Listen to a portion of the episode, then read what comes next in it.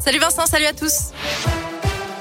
Et à la une de l'actualité, premier constat dans les vergers après l'épisode de froid au lendemain de la nuit la plus froide depuis 75 ans. Un an après le gel d'avril 2021 qui avait déjà fait de larges dégâts, notamment dans les vignes. Les agriculteurs attendent de savoir si le froid a de nouveau sévèrement endommagé les cultures.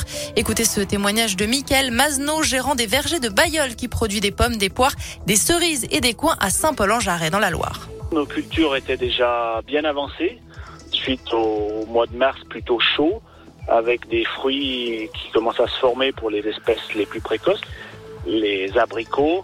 Derrière, les poires cerises euh, étaient en fleurs et les pommes allaient commencer de fleurir. Donc après ce froid, ben, on, voit quelques fruits gelés.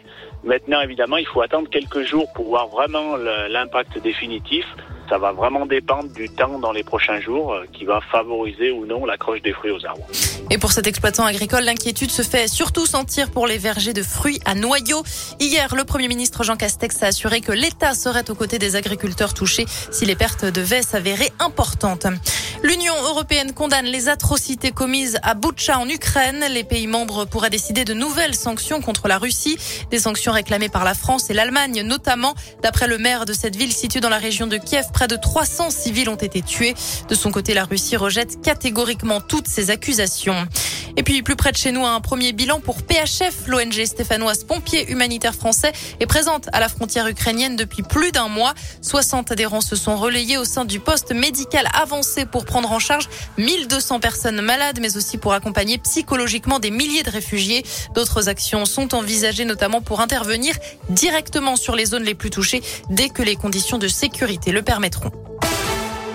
L'actualité dans la région, 30 ans de prison requis contre Mamadou Diallo, le principal suspect dans l'affaire du meurtre de Catherine Burgot dans une agence postale de l'Ain, c'était en 2008. Il comparaît depuis lundi aux assises de Bourg-en-Bresse et depuis le début de cette affaire et de ce procès, l'accusé de 32 ans clame son innocence. Il a reconnu s'être rendu sur les lieux du crime à l'époque avant de s'enfuir avec une liasse de billets. Place désormais aux plaidoiries de la défense. Le verdict est attendu en fin de journée après délibération des jurés. Ils veulent à nouveau bloquer la raffinerie de Fézin près de Lyon. Après l'action du 21 mars dernier, un nouvel appel est lancé pour mercredi. Agriculteurs routiers, ils dénoncent la hausse des prix des carburants. Ailleurs en France, des blocages ont été organisés aujourd'hui. Été le cas notamment dans la région de Bordeaux. Et justement, on termine ce journal avec ce joli geste. Un maire d'une commune du Tarn a décidé d'offrir un plein de carburant à tous les habitants de sa commune en pleine flambée des prix. Près d'un millier de foyers sont concernés par cet acte de solidarité, précisent nos confrères de la Dépêche du Midi. C'est la fin de cette édition. Je vous souhaite une excellente après-midi à l'écoute de Radio Scoop.